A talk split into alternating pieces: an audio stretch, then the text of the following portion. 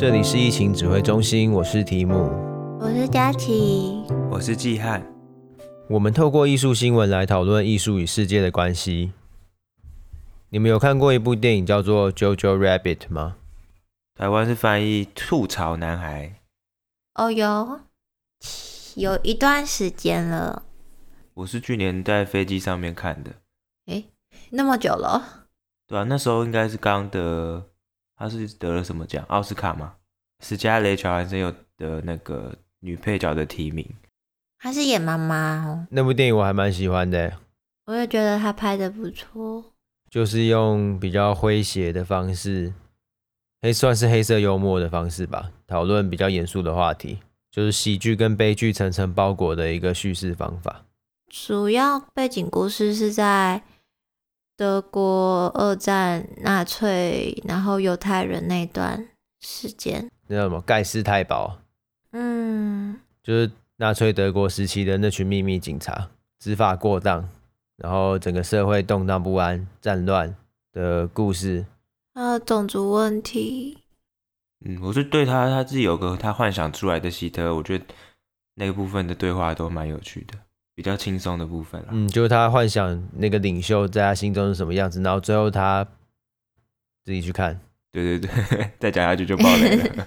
虽然有点久了，应该没关系。会聊到这个，是因为我们这一集呢要来讨论缅甸的一些事情，那我们就先进开头新闻。缅甸军政府近日发动政变，拘留总统温敏以及国务资政翁山苏姬，人民发起了一波波抗争行动，而三指手势就是这一次抗争的代表图像之一，用创作来对抗军政府，也让缅甸人民的情况能用简单的影像传达给全世界。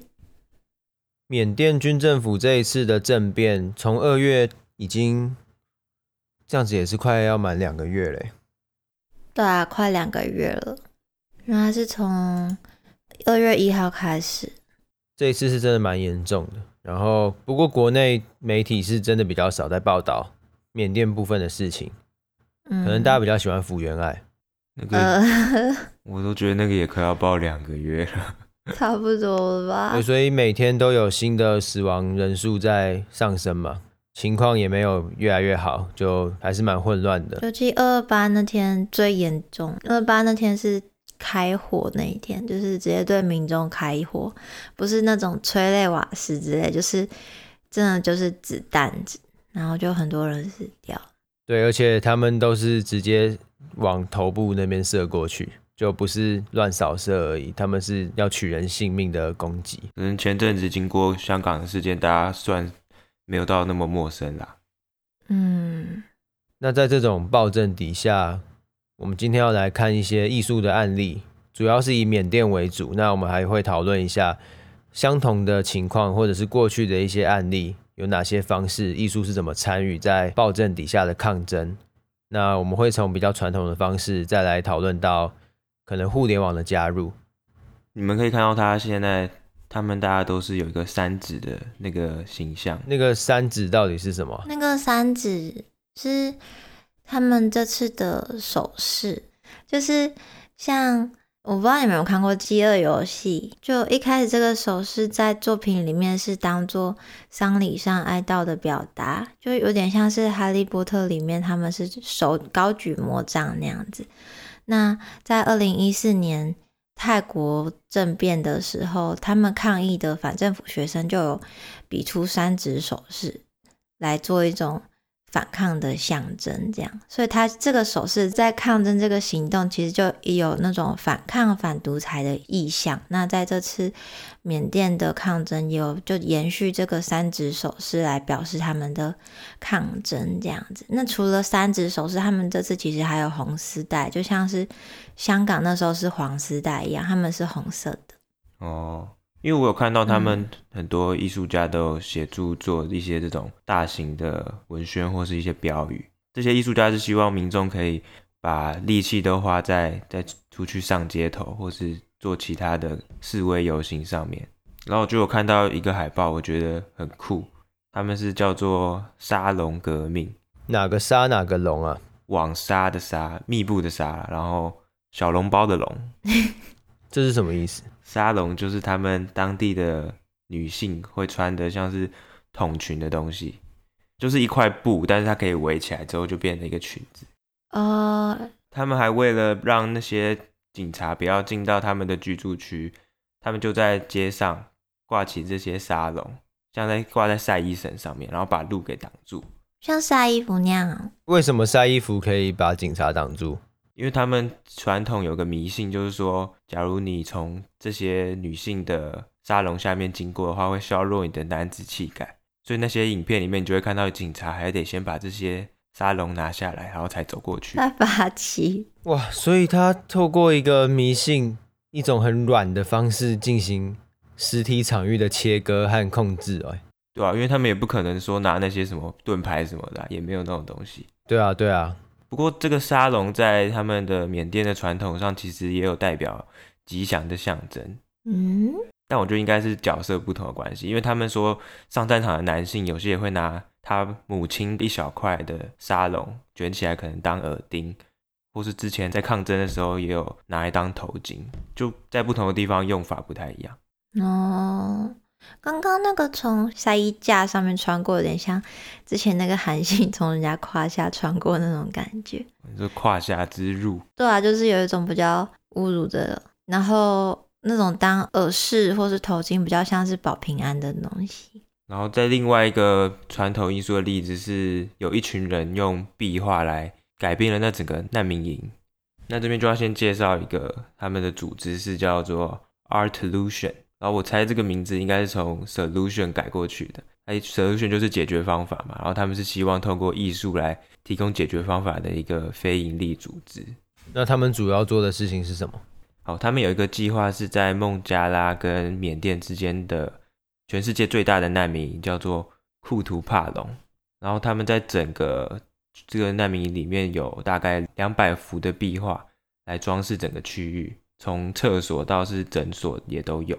那这些壁画就实际上它有什么作用啊？为什么是选择壁画？哦，因为他们当地妇女都缺少那些受教育的机会，所以其实不识字的人很多。那透过壁画其实是比较没有语言上的隔阂。大家都可以感受，大家都可以去阅读那些表情跟色彩哦，所以他们透过很大量的壁画，充满在这个难民营的方式，让彼此可以理解彼此的故事，还有他们想说的一些内容。对，然后他们就其中一个例子是一个二十二岁的艺术家，叫做迪尔达贝冈，他也是逃难到这个难民营，但他到这边的九个月，他都完全没有讲话。因为她在逃亡的过程其实蛮刻苦的，她就先失去她的老公，然后她的好朋友还被强奸，甚至是谋杀，所以她身心受挫。然后到这边又都看到那种稻稻田上都是漂浮的尸体，就是人间炼狱，对吧？很不真实吧？他说他觉得他对当时完全身边没有任何的感觉，他不觉得他自己活着。那他后来调试过来之后，他就开始帮助其他的妇女。他又开始分享一些他的故事，然后还有带大家看这些壁画，然后那些其实那些妇女也都觉得有被艺术治疗到吧，这是传统比较传统的例子。嗯，所以在这个库图帕隆难民营里面，大量的壁画让这整个社群互相的彼此安慰，增添了一些生机吧，不然就是感觉整个死气沉沉的。因为我觉得看。看那个图片，虽然大家讲的好像是把他们的心情抒发出来，但其实那些壁画并不是那些什么像是城隍庙里面那种地狱绘卷的东西，其实是那些比较缤纷彩色，然后是画他们以前可能家乡的那些树啊、草啊、河流、日常生活、自然景观，就是非常缤纷的图，所以是比较属于艺术治疗的那一块，就是一些。可以让你回想起快乐的东西的那种，把整个村庄装点的很像什么彩虹社区那种感觉，只是他们是有大量的故事这样子。对，我也没有想过，在一个艺术抗争当中有不是通常我们会想象它是有一个敌人的，就是我要透过这个艺术工具对敌人发动攻击，或者是保护自己，像是刚刚讲的沙龙革命的这种形式。可是我没有想过，其实，在这些之后，有另外一个更重要的部分是彼此的治愈。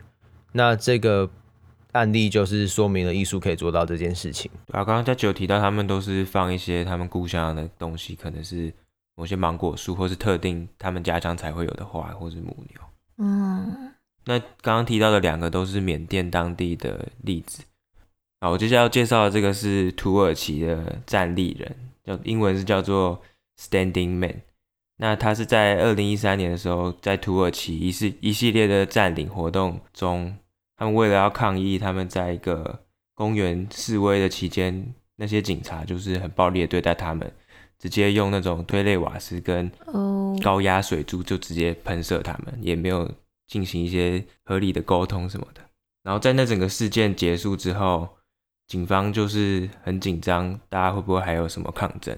但这时候有一个有个行为艺术家叫做 Adam Gunders，他就在那个广场上面静静的站了八个小时，然后就是面对他们的国父的肖像跟土耳其的国旗，然后什么都没有做。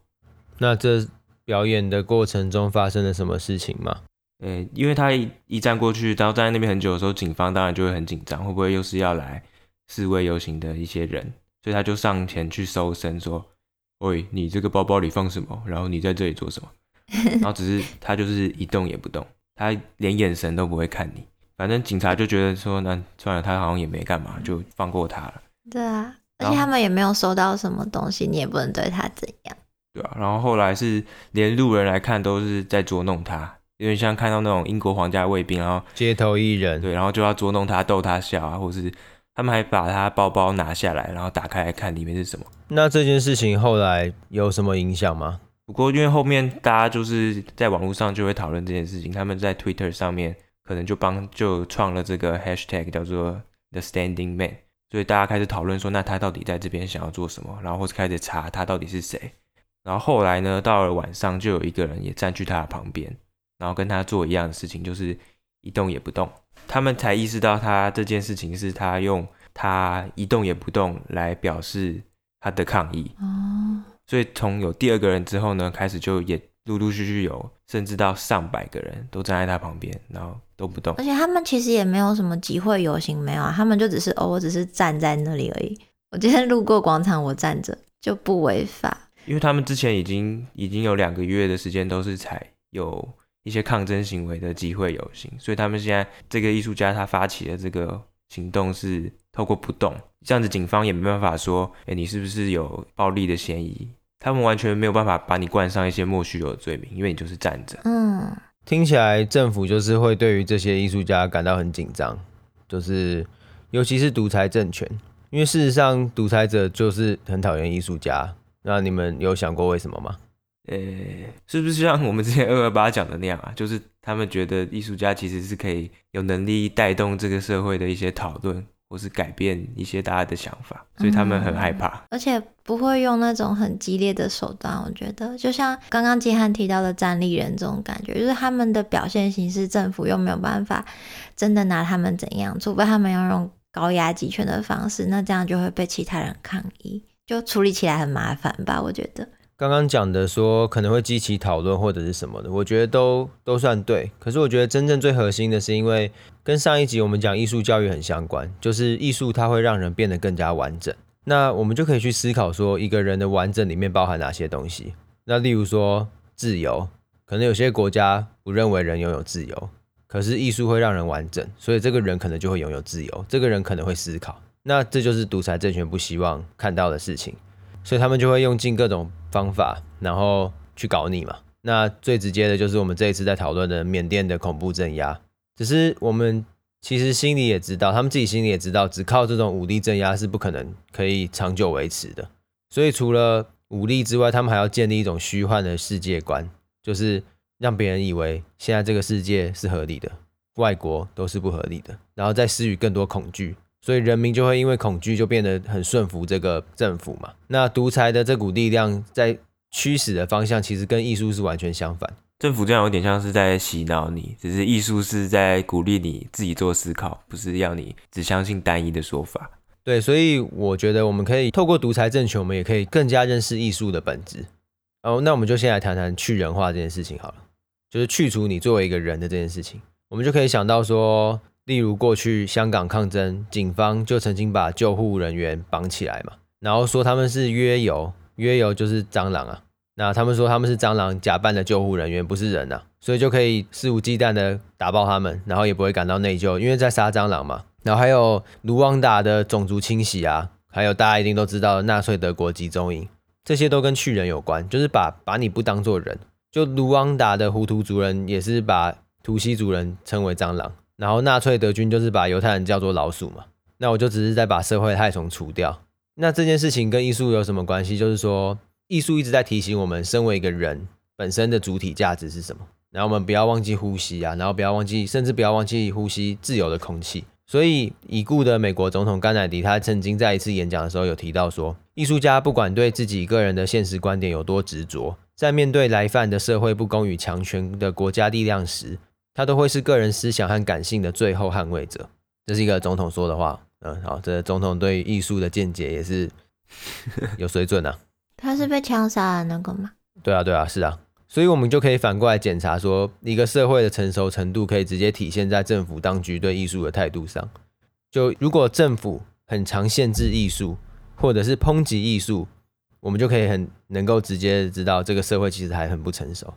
那如果这个政府很支持艺术，也很鼓励大家去讨论各种各样的议题，各种各样类别的艺术，甚至到次文化。我们就可以理解这个社会是相对成熟的，因为刚刚讲的论点就是艺术会让人变得更加完整。那健全的政府也会希望人民是完整的，他不会希望人民是脑残，除非他就是想要走独裁，嗯，比较好洗脑之类的。对，所以其实还蛮讽刺的，就是暴君和独裁政权可能比我们大多数人都关心艺术，就是他知道艺术的价值是什么，嗯，他把艺术当成敌人啦。对，因为他知道艺术很艺术的威力很强啊。大众没办法想象，其实，在遥远的他方，有很多国家、很多暴君非常害怕我们常常忽略的艺术这件事情。对他们来说，这是非常恐怖的。比起食物啊那些，他们不会觉得说哦一个吐司很恐怖，可能他们可能会觉得一份带有文宣的海报很恐怖。嗯，我觉得很像之前中国算艺术家没有这么早，可是那时候不是像秦始皇会先把懂文字的人杀掉的那种感觉吧。对啊，那刚刚讲到香港，他们警察把那些人当做蟑螂，就也跟这次缅甸的事情有很大的相关嘛。只是香港因为可能是比较开发的地区，地区对地区，所以他们的抗争有比较多高科技的参与。缅甸这一次有没有也比较多开始有结合互联网的一些艺术抗争活动？嗯，其实也不太说高科技还有哪里怪怪的，应该说整整个全球的发展下来，网络这块就本来就占一个非常大的力量在吧。像缅甸这次，就是因为有一开始是有网络什么的，我们才可以知道他们发生政变。大家应该都很有印象，那个舞蹈老师只是在录自己瑜伽的影片，然后后面就会看到战车在开来开去。对对对，就整个非常的魔幻嘛。就是它是透过网络让大家先知道这件事的。那像我们一开始开头提到的三指的手势啊，他们这次也是有在 Twitter 上面就是发起，就是你可以创作很多相关的，就是以。跟全球的艺术家说，你们可以创作相关声源的绘画啊、海报，然后来打这个 tag，让大家都知道，就是这件事情，就是可以用简单的方式去传播出去。刚刚佳琪你说到，他们希望国际社会透过一些 hashtag 或者是三指以及红丝带这种符号，让大家知道这次缅甸的情况。那他们国内跟国外是有很大的通讯落差吗？还是有什么问题？呃。因为他们这次跟香港当时一样，有发生就是被断网的情况。因为一开始是二月一号、二号嘛，那那个时候大量的往外散播之后，二月七号他们的网络就被军政府给切断了，就是你的手机的行动资料跟 WiFi 什么都被停掉，你只能传通话跟简讯。那就算你有办法用 VPN 好了，但是因为没有网络，你也很难的接收到。外界的消息，所以幸好他们在第一波有先传给大家知道，那国外的人才可以继续有网路，然后继续往外散播这样子。那他们虽然被断网了，那还是会有一些技术比较高超，跟因为他们还是会有一些公众的地方会有 WiFi，他们就还是可以再继续把一些状况传出去给大家知道。嗯，那时候香港遇到这种事情，他们在国内彼此之间的串通就是用 AirDrop 那些嘛？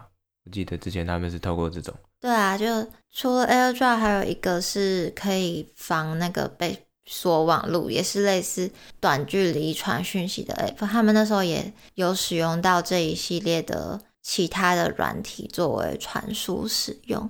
那他们在网路的部分，除了刚刚提到的那些，嗯、三指啊，就是要求大家一起分享各各种转推的部分，还有。在推特上有分享转推那些东西，他们还有架设一个叫做 Three Fingers 的网站跟 Tag，就是他们这个网站里面就有各种大家创作的东西，你也可以上传你新的作品。就是假设我现在画一个声源他们图片，你也可以就是上传到这个网站，就他们有知道。然后他们也有商店，你就可以借由这个商店来就赞助他们这样子。那除了刚刚提到缅甸的现况，我们也可以看一下之前因为网络，然后而让这个社会运动变得比较扩散出去的例子。呃，我们这一代最早听到的就是阿拉伯之春的那个时候，就甚至是因为这个阿拉伯之春，让后来中国对社群网络这块非常的有害怕嘛，就是。推特这些，他们当时就是靠这些社群来号召民众的。对啊，从那一年之后，很多的学运或者是革命都有这一次革命的影子啊。对，就是利用网络号召，然后不用像之前一样还要先偷偷的集会结社，然后再散播出去。这次我就只要在 Facebook 建立一个活动，那当天就大家就同时出现在那边了。就独裁政府没办法想象。这个号召速度怎么会变得这么快？就是科技的力量已经凌驾于政府的强制力上面，所以那些文宣啊、消息，还有其他的媒体都变得太过快速，让政府变得很惧怕。嗯，像有一个印尼漫画家，他就在 Instagram 上面就是放他自己的插图，就是不同的。人呐、啊，手举着空白的板子，就等于说，你只要把他的图片下载，甚至不用下载，甚至荧幕截图，你就可以写你自己想要说的话，或者打字在上面。这个我有看过，哎。对啊，然后再转推出去，或是在现实动态继续分享，然后就可以无数次的分享这样子。然后还有前阵子我们比较熟悉的奶茶联盟，这次也有声援缅甸。奶茶联盟是什么东西？其实奶茶联盟比较像是一个反中大联盟，因为它起因有点像是当初，嗯、香港二零一九的那一次反送中运动，然后又因为泰国的一些影星有转推或按爱心，然后小粉红不就会出征嘛，然后惹得大家都很不开心，就变成说台湾啊、泰国、香港一些网络的。网民他们都开始很讨厌这些出征的小粉红，所以他们就想说：“哎，我们这几个国家地区有什么共同点？”哦，我想起来了，就是那时候。他们去呛泰国人，然后结果发现泰国人超凶的那时候，对对对，就是那个事件，就泰国人超级超级凶的那时候。就算他们呛泰皇，然后他们也说给你们呛啊，我们泰皇就很烂啊。然后他们骂中国，然后中国人反而会爆炸这种感觉。然后我们就是发现泰国人战力怎么这么强？对，我们就组成了奶茶联盟，就变成其实发现就是亚洲很多国家他们都有喝奶茶这个文化，可能不一样，什么泰奶。我看到那个海报就是。大家手上都拿一杯奶茶，只是里面的奶茶有一些不同。然后香港的鸳鸯奶茶，或是台湾的整奶之类的，对，嗯，然后它就变成一个网络的有一种争取自由、争取民主的一个小小的结社联盟，这样我觉得蛮可爱的。那这次一个东南亚战线，对，也有声援缅甸，然后有在台北发起短短的活动，这样。那那缅甸有在喝奶茶吗？缅甸我没有查到，就是他们可能没有。那没有喝奶茶，凭什么加入我们奶茶联盟啊？我们可以声援人家，就是他们可能没有真的一个很特色，但是他们有这个饮料存在。只要对啊，先注意一下吧，这个标准还是要立着吧。喜欢喝奶茶的都可以加入奶茶联盟。原来是这样，嗯、也配也配奶茶联盟，到后来就变成这样。然后我有就是刚刚提到的各种网络的转推，结合海报文宣这种，就从二零一零年的阿拉伯之春的那个茉莉花革命，然后像我们非常熟悉的一四年太阳花学运，然后同年香港的黄雨伞革命，然后到一九年的反送中嘛，然后其实去年泰国学运的时候，也有很大量使用网络的力量。那甚至有一个女生被访问的时候就说：“我们透过每一次的转推都在改变什么？只要标签转推数够高，媒体就会报道，社会才会关注这个事件，我们的声音就会被听到，就已经不用需要靠传统媒体来宣传了。现在只要有网络，你就可以投票的感觉。也就是说。”网络媒体的出现在艺术抗争里面扮演的新的角色，它的流通性很高，然后它很好让其他人也一起复制、一起转传。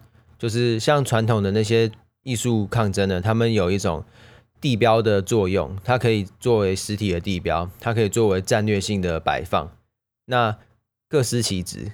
那在在这个前提下，就会觉得说那些开发比较落后的国家。网络的普及就显得非常重要，因为他们如果又是在一个独裁的框架下面，他们的网络又没有得到很好的发展，他们就丧失了这一层的机会。或是虽然他没有发展网络，可是像政府说说断就断，也是一个非常危险的情况。对，所以这种网络的技术的下放，就已经逐渐变成了基本人权的一部分。嗯，我刚刚前面有讲到说独裁者讨厌艺术嘛，嗯。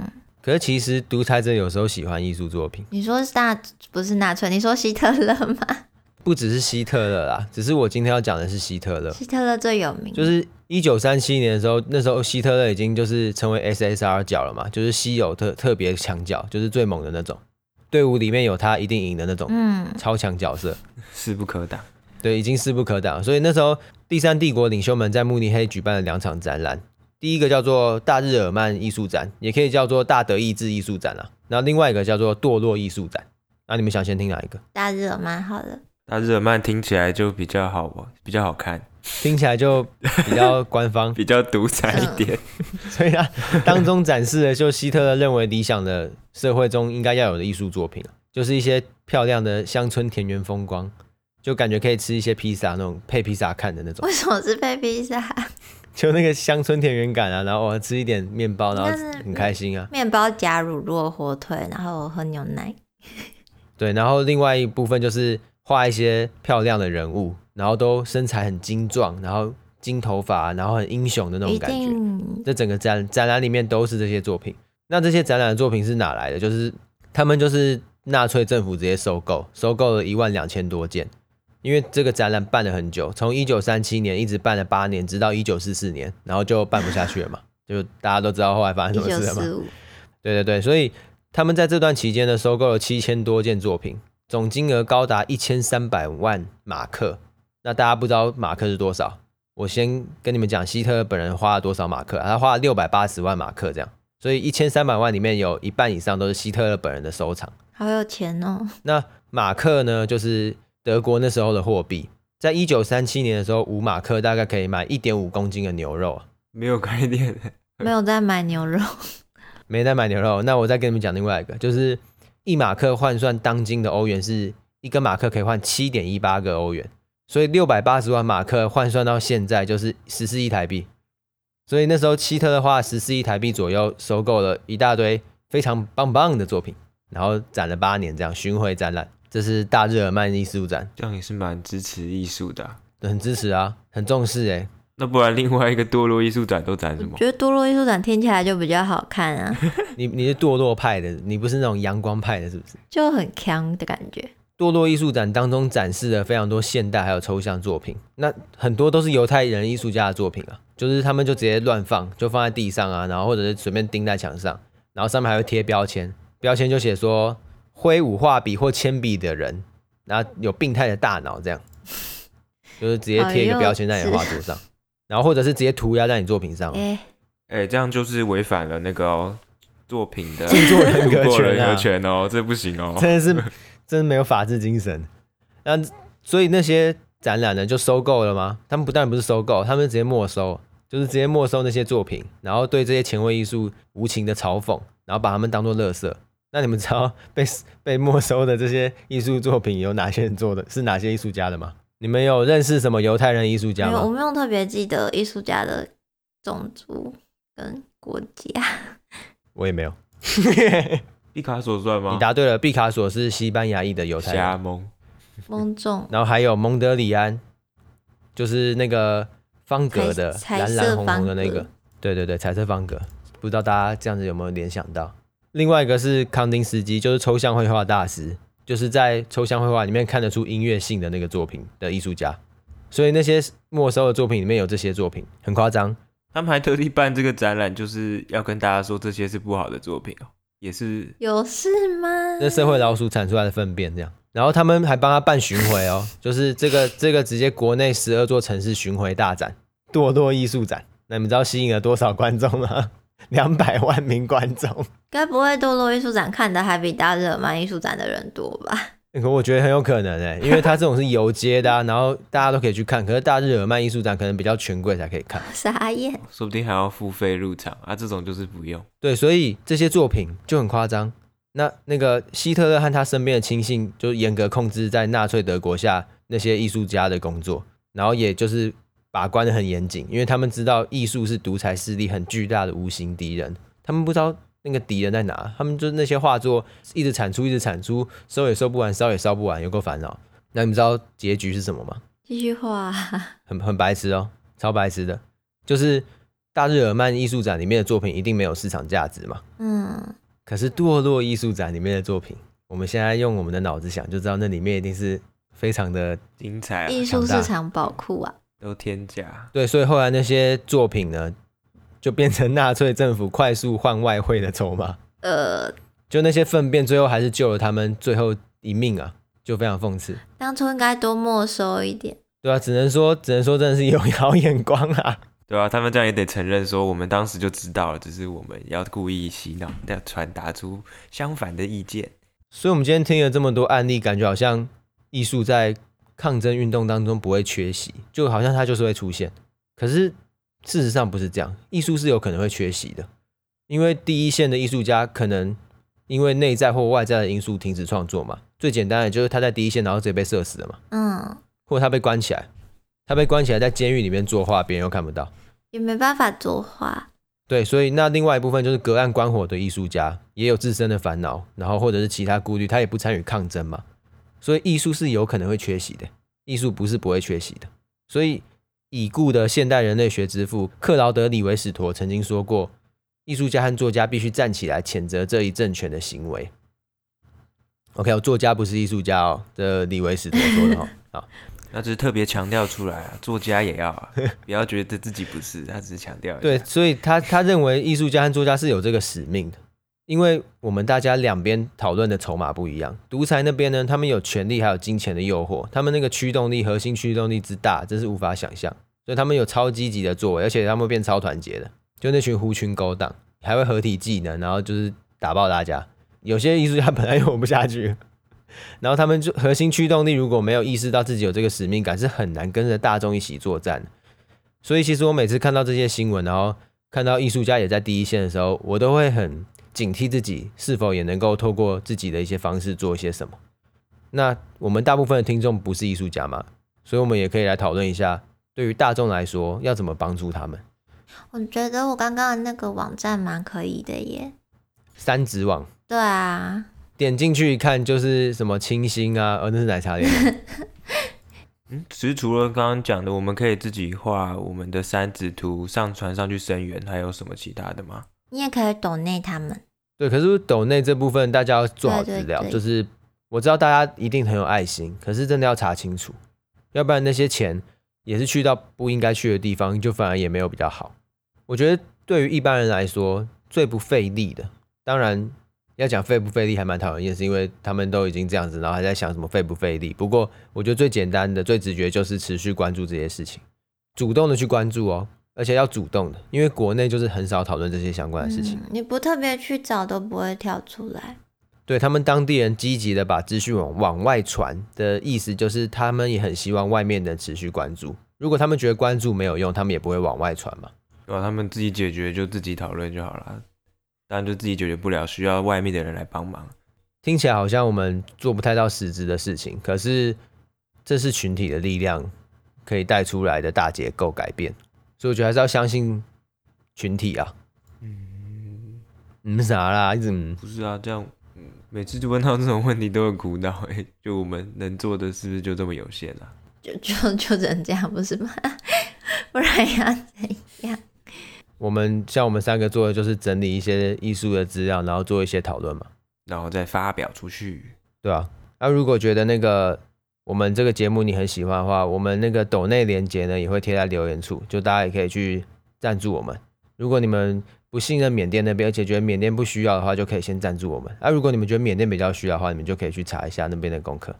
啊，我们这集就到这边。啊，没有没有没有抖内连接啦，在说什么？大家拜拜，大家再见，拜，大家拜拜，拜拜。